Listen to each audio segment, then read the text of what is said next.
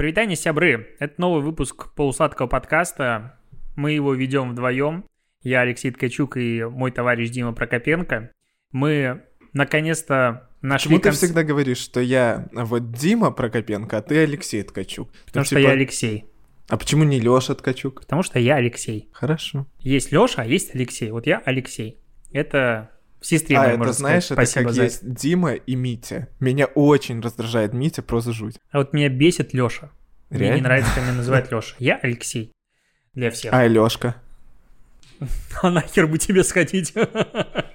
Мы наконец-то нашли концепцию нашего подкаста. Это как бы вот ты сидишь или идешь, или бегаешь и слушаешь наш подкаст, и как будто твои два друга маркетолога, как будто у тебя есть друзья, представь, и это как будто маркетологи друзья. И мы обсуждаем вещи, которые важны, на мой взгляд, только для таких же маркетологов. Как бы клуб по интересам. Ну и еще то, что происходит в нашей жизни, и это ретранслируем сквозь... э, Накладываем для маркетологов, что там с точки зрения маркетинга и Если бы ты не добавлял, начало было, было, было лучше. Короче, хочется начать с того, что мне 30, и я маркетолог. Поднимите руку, да? И все должны похлопать сейчас, сказать, типа, Ты же, по сути, не просто маркетолог. Ты, можно сказать, классный ты, маркетолог. ты блогер, ты маркетолог, Да. ты сооснователь и стартапер. Вот. Да, и вообще еще и муж, и владелец собаки, и водитель, и, короче, в каждом моменте жизни у тебя разная роль. Но про 30 лет мне хочется поговорить по-другому. Не потому что, типа, это какой-то архивозраст. Я считаю, что мне 30 лет, и жизнь только началась. И, типа, вот все впереди. По крайней мере, мне так хочется думать. Но сегодня я смотрел «Танц на ТНТ», есть у меня такой грешок. И там вышла девчонка, я как раз смотрел выпуск из Беларуси, из Минска они были. Вышла девчонка, ей что-то там закритиковали, она сказала, там, я не боюсь конкуренции, я уже многое прошла, мне уже 30 лет. Я такой, в смысле, ты уже многое прошла, и у тебя уже 30 лет. Только начала как бы жить, тебя только все началось, в смысле тебе уже 30 лет, и я на нее посмотрел, и она моя одногодка, и она так плохо выглядит, я подумал, бляха-муха. Так оказывается, мои одногодки уже могут плохо выглядеть. Я хочу сказать, что, во-первых, ты хорошо выглядишь к Ну, Я- 30, это определенно, определенно. А второе, то, что... Тут смотря как посмотреть, потому что мне вот сейчас 24, по-моему. Я иногда реально забываю. 24, и, соответственно, для меня 30 это прям через 6 лет, это еще долгий путь и так далее. И мне кажется, что моя самая активная фаза, когда моя жизнь двигается вперед и суперактивно развивается, это вот 25-30 лет. После 30 я считаю, что жизнь продолжается. Но это не какая-то стадия формата того, что в 30 у тебя жизнь стартует. Тут, наверное, стоит брать э, в расчет тот факт, что жизнь у тебя начинает стартовать и так далее, когда ты начинаешь себе там что-то позволять и жить как тебе комфортно, и бла-бла-бла. У кого-то она может стартовать и в 50. Он заработал себе денег на домик в Испании и живет там на пляже, купается в море, ничего не делает, и деньги у него капают, он там на фондах играет. У него жизнь в 50 стартанула, например.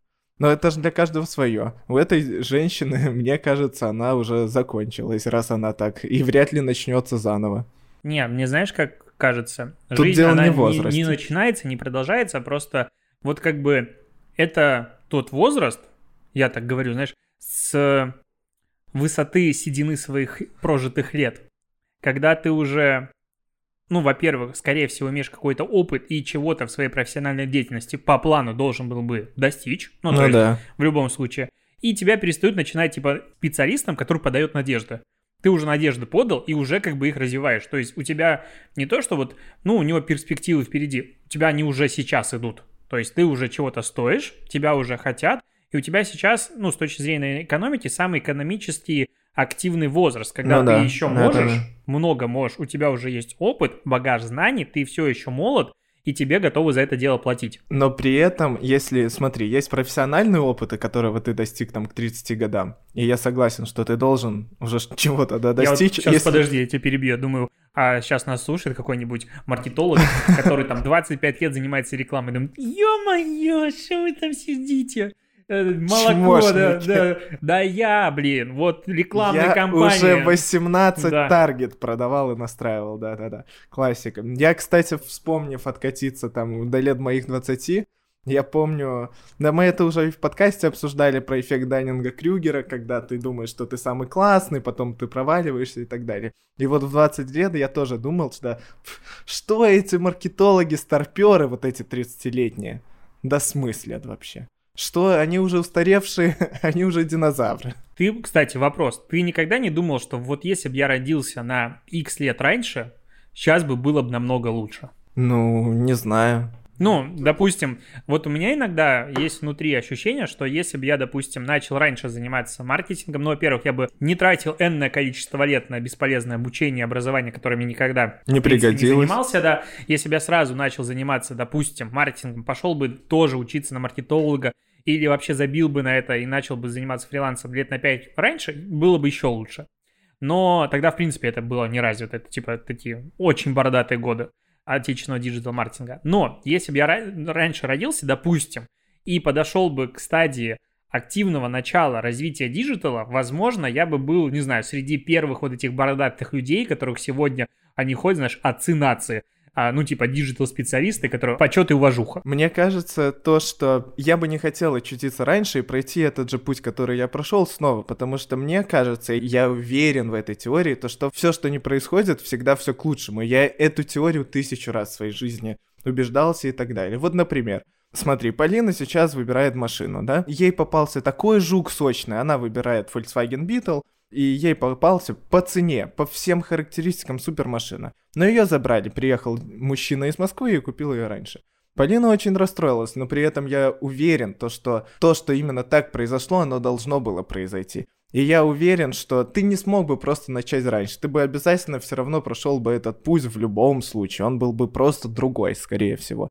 Но при этом я, знаешь, всегда думаю о том, что, блин, а было бы круто, вот перенестись там в начало, допустим, 90-х, когда тебе вот сейчас там 24-30, допустим, перенестись в 90-е и там посоздавать Google, Яндекс, mm-hmm. Facebook, Instagram, и ты такой. Это есть фильм, по-моему, что-то там в джакузи, чуваки через джакузи Машина перенесли. времени в джакузи, а, да, абсолютно машин... тупейший фильм. тупейший фильм, но помнишь, там был конец, то, что чувак посоздавал Лугл, Дугл и прочую херню. И я тогда так задумался. Нет, ну ты знаешь, это мечты формата. А вот было бы классно, чтобы я шел по улице, тут остановился Мерседес, из него вышел миллиардер, дал мне много денег, сказал, мне просто уже не надо, я вот свое отжил, а вот тебе пускай будет все классно. Ты идешь и думаешь, ну вот едет очередной Майбах, может он остановится и даст мне похожий уровень фантазии. Ну да, но при этом вот моя мечта перенестись назад и создать что-то, что есть, она прям очень сильная.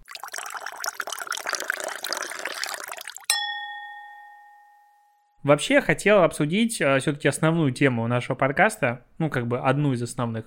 Это редизайн ВКонтакте. Не редизайн скорее, а то Реакцию отношения, аудитории да. на редизайн ВК. Во-первых, я, я, ВК 14 лет. Тут мы сегодня пишем подкаст 10 октября, когда ВКонтакте да. исполнилось 14 лет. Да. Это через два года уже можно считать. Все, что я читал про редизайн ВКонтакте, сводилось к тому, что типа цвет. Допустим, вот он похож на Facebook. И тут нельзя отрицать то, что он очень сильно похож на Facebook очень сильно, да, синий изменился, он стал более светлым.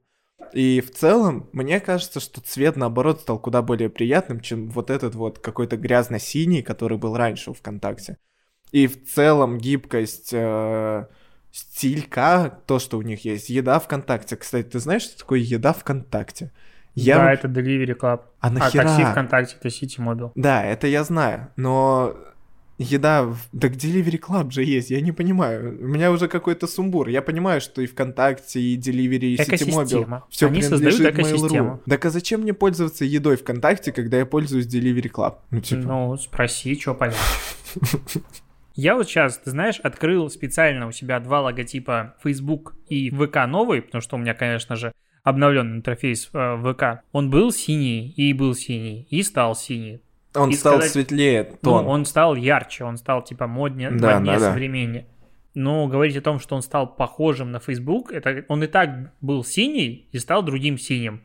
А Facebook синий, поэтому типа, ну да, они похожи. Но Facebook всегда был более светло-синий. Почему все возмущаются? Потому что Facebook был светлее, а ВК был темнее. И сейчас все такие, о, два цвета. Но это полный бред. Ну типа сколько брендов с одинаковыми цветами? Принципе, цветов ограниченное количество. Понятное дело, что все бренды будут рано или поздно одинаковыми. Но при этом мне очень понравилась ВК-шрифтовая гарнитура. Прям супер. ВК Sans, который они использовали, которую мы разработали ребята. Блин, забыл компания, как называется. Шрифтовая компания, они разработали для них. Супер. Мне очень понравилось. Гибкий, симпатичный. По-моему, стало куда лучше, чем было. Ну, я вот смотрю на логотипы, мне нравится. Мне, во-первых, нравится, что они вернули ВКонтакте название в логотип. Да, да, это круто. И я очень люблю кириллицу в целом. И классно, что она появилась. Мне, знаешь, мне казалось, то, что логотип, который был, вот этот ВК, просто как символ, без шрифтовой какой-то части, он был настолько компактный, и он очень неудобно было его использовать в дизайне. Вот когда мы Мэйв рисовали, я с этим столкнулся. Там, знаешь, Яндекс Музыку вставляешь, у них логотип такой большой, широкий, SoundCloud, Spotify и так далее. И потом ВК такой, на, и там квадратик такой. И у тебя весь дизайн едет. А сейчас можно использовать и шрифтовую часть ВКонтакте.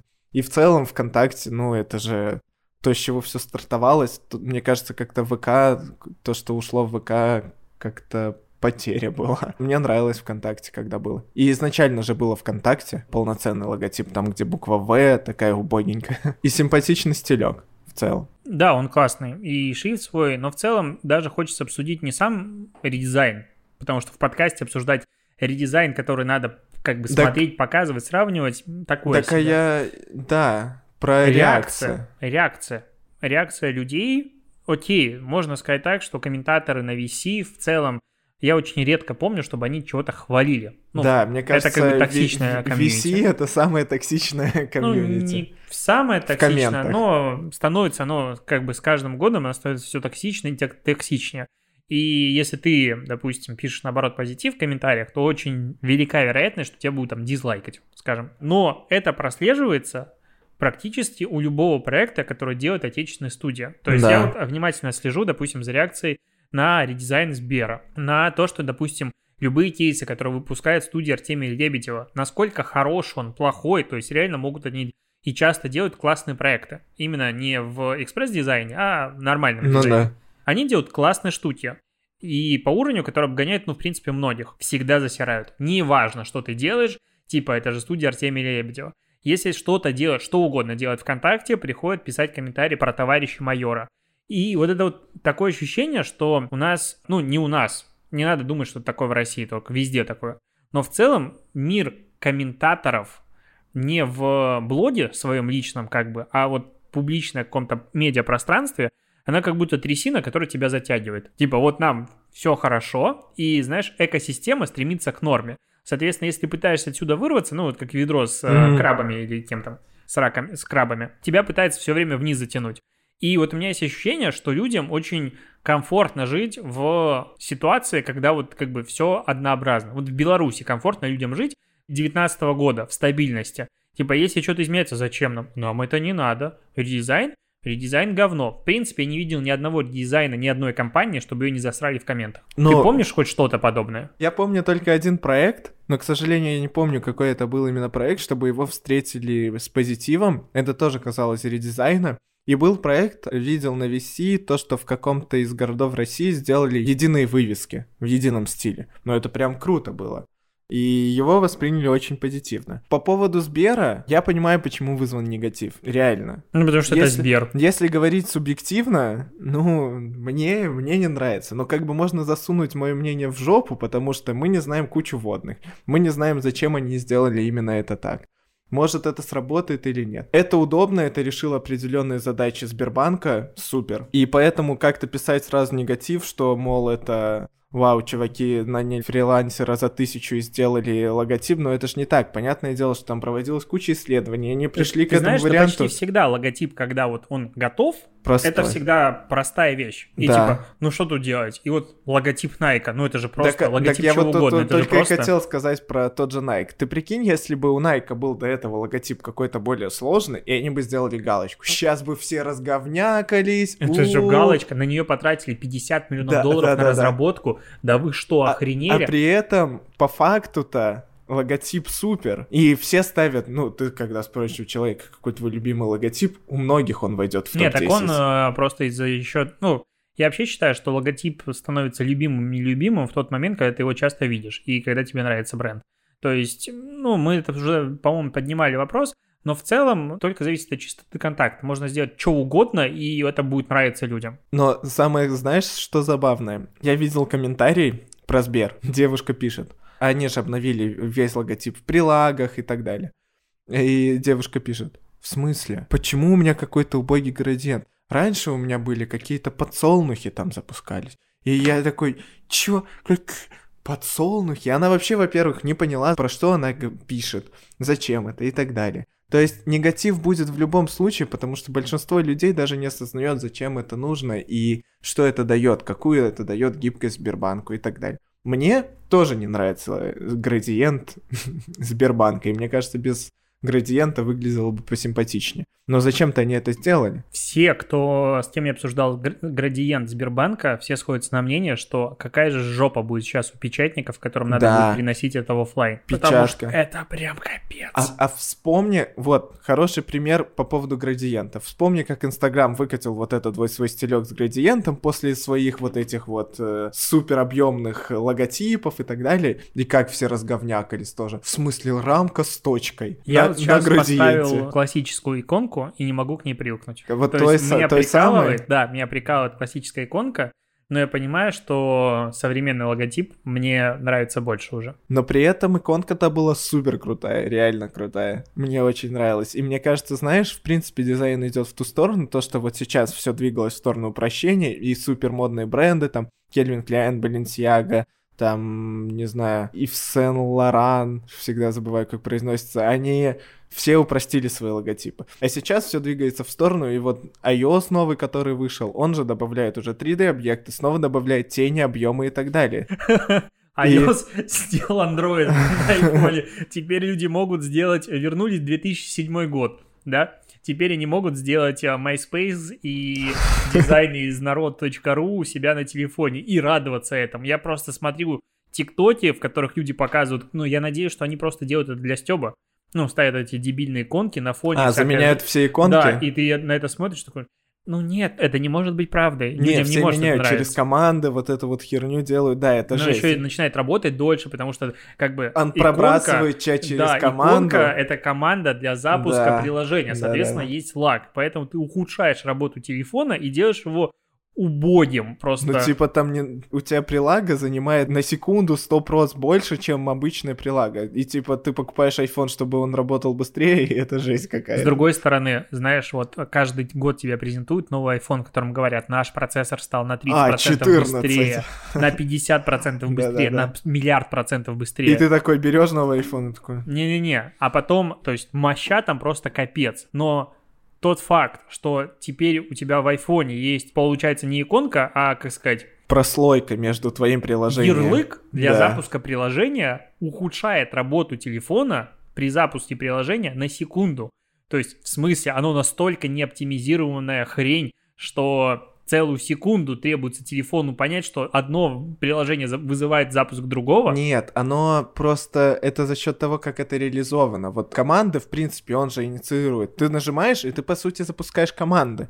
У тебя уже запущен один процесс. Ты не можешь быстро перескочить на следующий. Как минимум, этот процесс должен до какого-то момента дойти. Это было бы даже если бы у айфона был самый-самый крутой процессор во всей вселенной оно бы тоже пробрасывало и было бы... Ну, это просто так устроено. В любом случае это было бы. Но люди, которые это делают, ну, они у меня вызывают вопросы. Есть устоявшаяся отрасль, и этой отрасли кажется, что так было всегда, так всегда и будет. Ну, как бы она устоялась. И вот потому что, ну, есть отрасль под названием подкасты, и людям, которые делают подкасты давно, а подкасты появились как бы не в 2018 году, да. секундочку, а давно, они привыкли к такой экосистеме, им все комфортно, они так живут. Приходим тут мы и говорим, чуваки, сейчас все сделаем. Сейчас порешаем все проблемы, которые есть в мире подкастов, они вот такие-то, вот такие-то, вот такие-то, потому что мы приходим со стороны рекламных агентств, как маркетологи, и понимаем, где есть проблемы, на наш взгляд, в мире подкастов. И как со стороны подкастеров, как и со стороны брендов. Это да. очень важно. И одна из ключевых проблем, которую мы хотим решить с помощью нашего стартапа, продукта, продукта Mave, мы его все время обещали анонсировать в следующем подкасте, вот как бы можем говорить про него больше. Mave.digital можете почитать. Да, это как раз открытость данных, предоставление понимание рынка всем участникам этого рынка. Да. Кроме самих подкастеров, которые сидят у себя в уютненько в подкастерской, записывают подкасты, как мы сейчас с тобой, и ждут, когда к ним придет рекламодатель и подстроится под них. По сути, сегодня мир подкастов — это мир самих платформ, ну, площадок, э, которые делают подкасты, а не рекламодателей. То есть рекламодателям приходится очень сильно подстраиваться, у каждого уточнять условия и все остальное.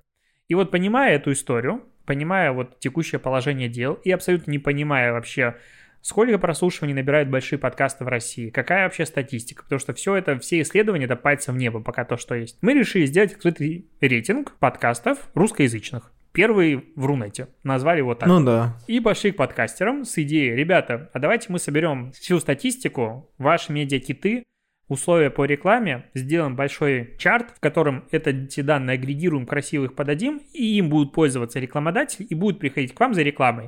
Мы себе за это ничего не берем, все бесплатно, доступно, вообще нам никакого заработка Ну, нет. нам, нам пиар-эффект, все, Да. что мы хотели получить. И нам отвечают подкастеры. Нет, идея говно. Да, так и при этом, знаешь, мы же заходили с форматом того, что мы прекрасно осознавали минусы. То, что статистику мы собираем ручками. То, что она, понятное дело, не будет обновляться и не будет актуальна там на каждую минуту.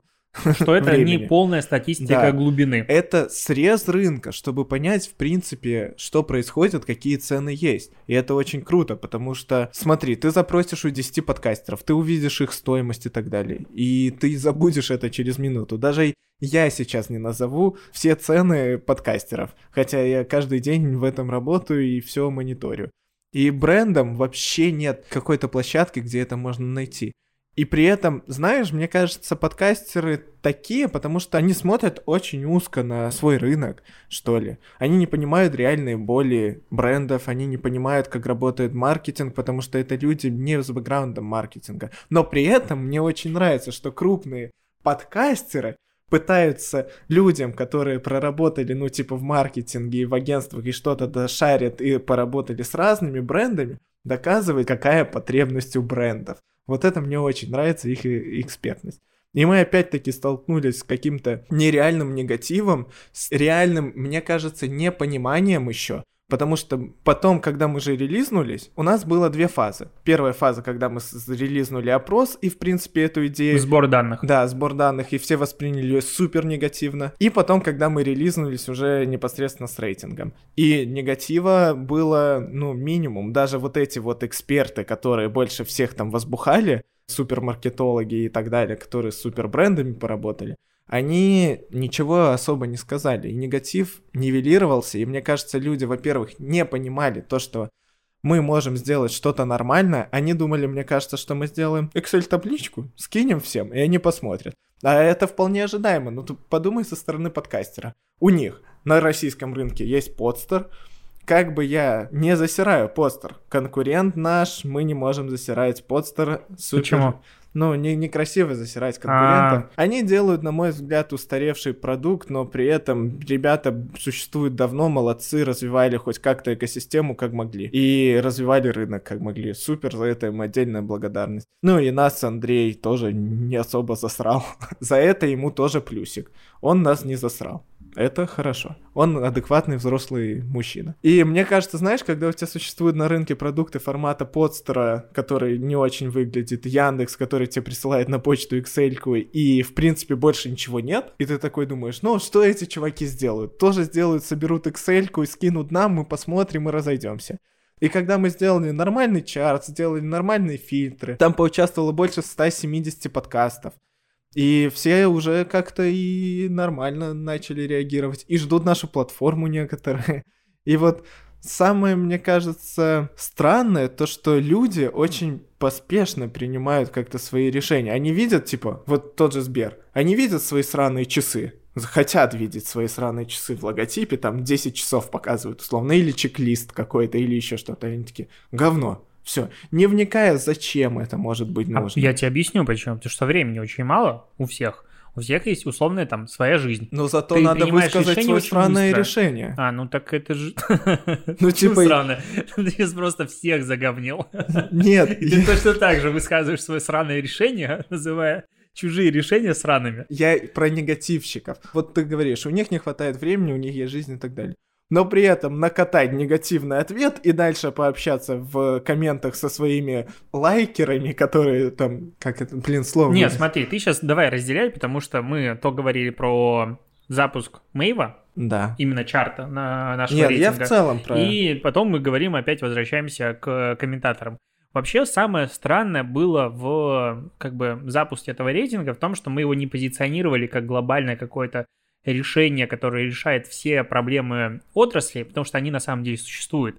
А в принципе мир подкастов на данный момент это очень с с точки зрения адекватного маркетолога непонятная ситуация, в которой вроде бы статистика есть, но ее сравнивать между собой не получается. То есть есть статистика с уникальными прослушиваниями, есть статистика с запусками, есть стримы, есть старты, есть много всего, и это как бы не суммируется. То есть нет как бы единого знаменателя, по которому все подкасты можно измерить. Ну да, но при этом типа IAB пытается это стандартизировать, но ну come on, Я его чуваки. называю ИАБ.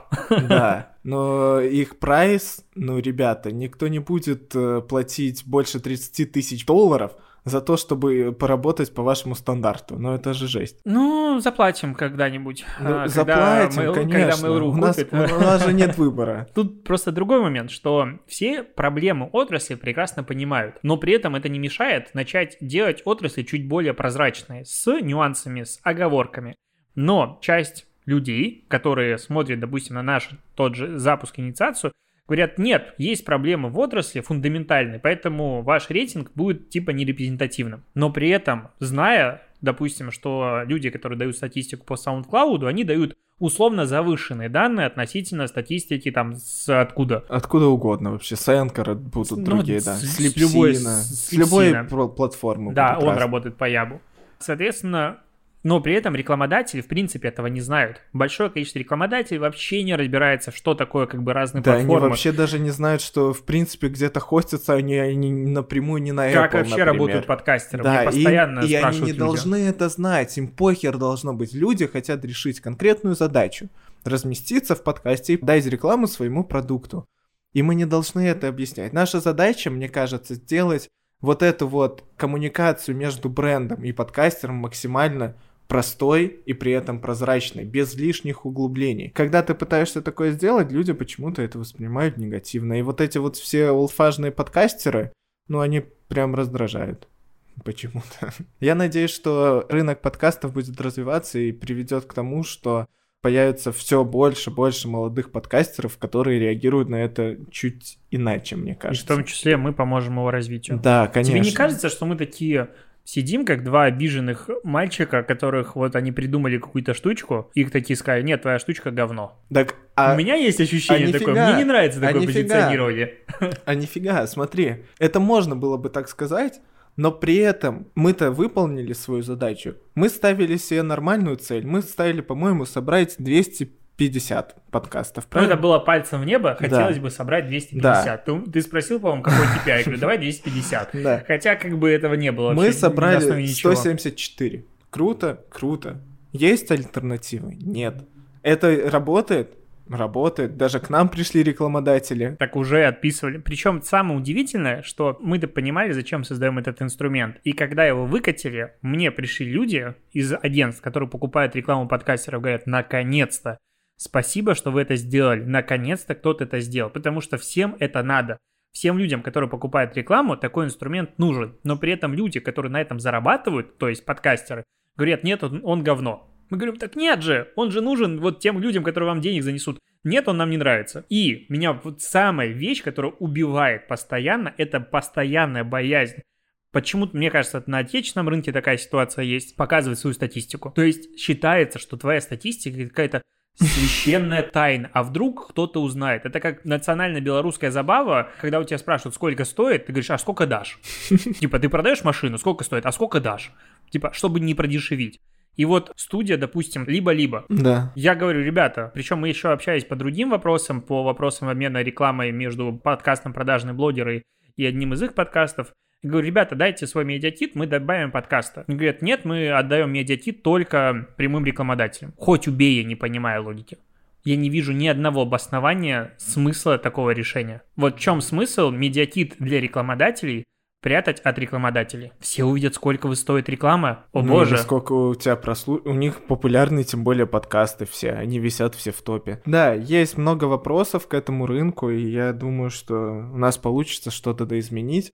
Но в целом, мне кажется, знаешь, людям, которые пишут просто негатив и как-то реагируют сразу остро на какие-то нововведения и так далее, просто надо подумать, секундочку остановиться, сделать паузу, подумать, и мне кажется, это уже поменяет твое мнение. Вот опять-таки вернемся. Что нас ждет всех 13 через три дня? Новые айфоны. Новые айфоны? Супер, я их очень жду. Все, что там изменят, мы все знаем.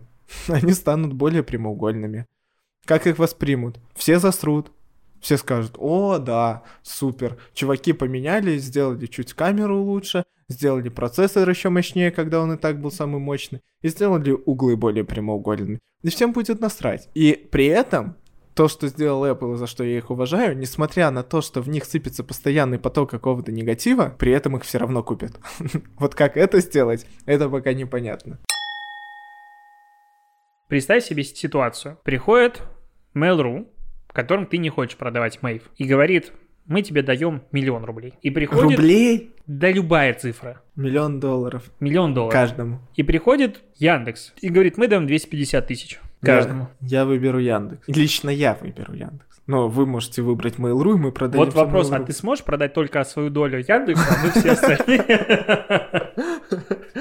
Я Нет. принципиальный человек, ну не Мы, настолько. мы же должны все сойтись. Вот тут тоже вопрос коммуникации. Нет, Дим, знаешь, вот здесь момент такой честности с самим собой. Я вот принял себя, свою натуру абсолютно прекрасно. И я прекрасно знаю, что вокруг меня люди, с которыми я общаюсь, с которыми я дружу, с которыми я просто переписываюсь, они такие же. Но просто они часто боятся принять себя внутри и говорить об этом, ну, типа, смело и открыто.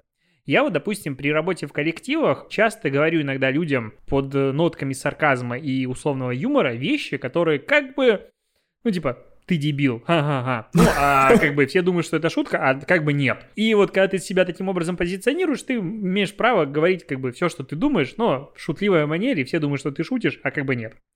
И вот я, честно скажу, что вот если есть один вариант, когда я там не готов, допустим, продавать свой проект, это условно приходит правительство какой-нибудь страны, которая мне не нравится, и говорит, что мы готовы там заплатить больше, чем обычная компания за, за покупку сервиса. Такое, в принципе, не может произойти, но так как там могут быть распилы и все остальное, тут я как бы не готов, потому что я Мгм. люблю оставаться в пользу закона.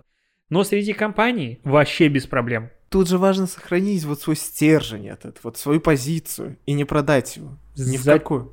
Чем? Ты же знаешь меня. Я очень люблю деньги, не меньше тебя. Понятное дело. Если бы ты очень любил деньги, ты бы уже давно развивал свой Инстаграм. Нет. Это другой вопрос, абсолютно другой.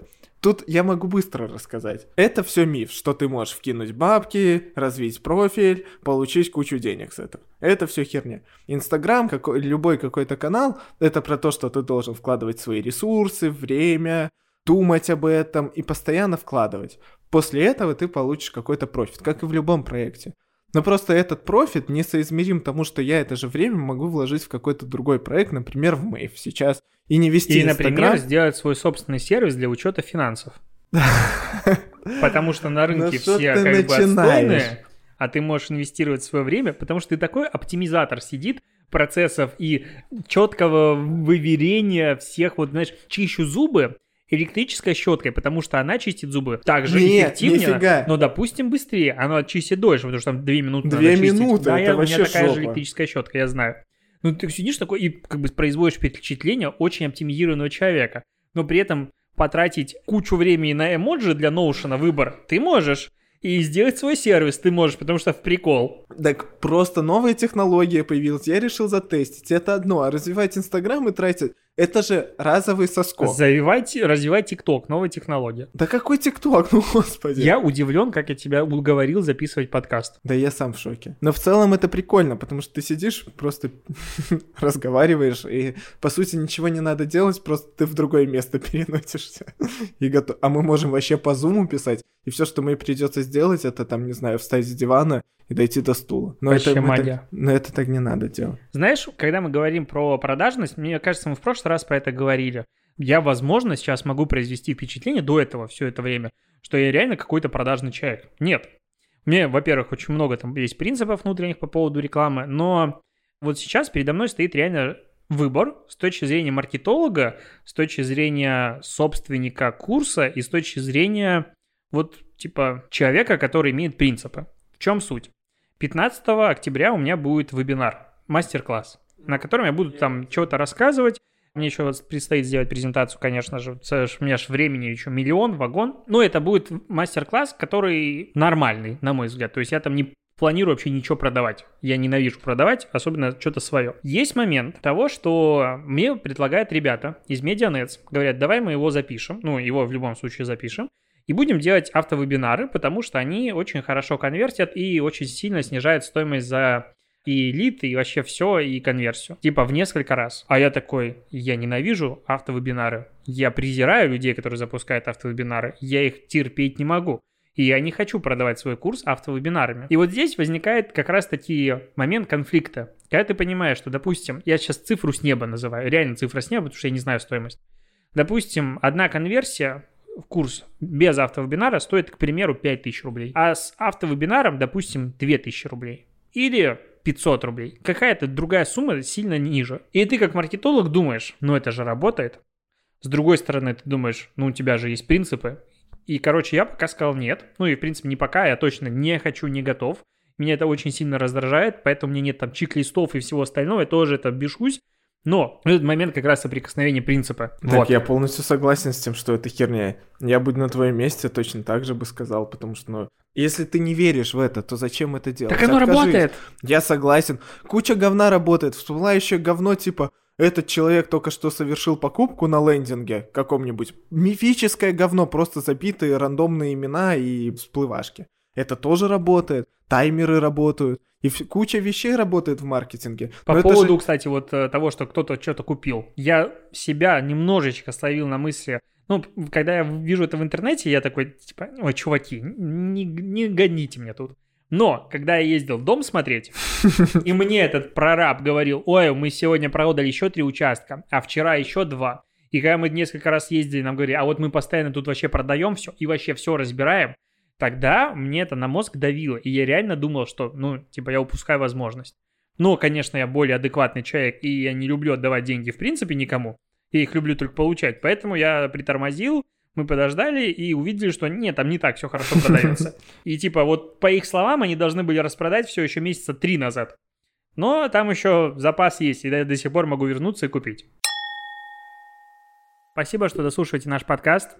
Напоминаю, что отзывы в Apple подкастах единственное пока еще место, где можно писать отзывы в мире подкастов. Они очень сильно трогают Дима за сердечко, поэтому напишите, пожалуйста, пару приятных слов если вам есть что сказать. Нет, можно писать еще в Кастбоксе и в SoundCloud, но не надо, пожалуйста. А там бесполезно. Да, пишите в Apple подкаст. Вот, спасибо, что дослушиваешь. Услышимся с тобой в следующем подкасте. Пока. Пока.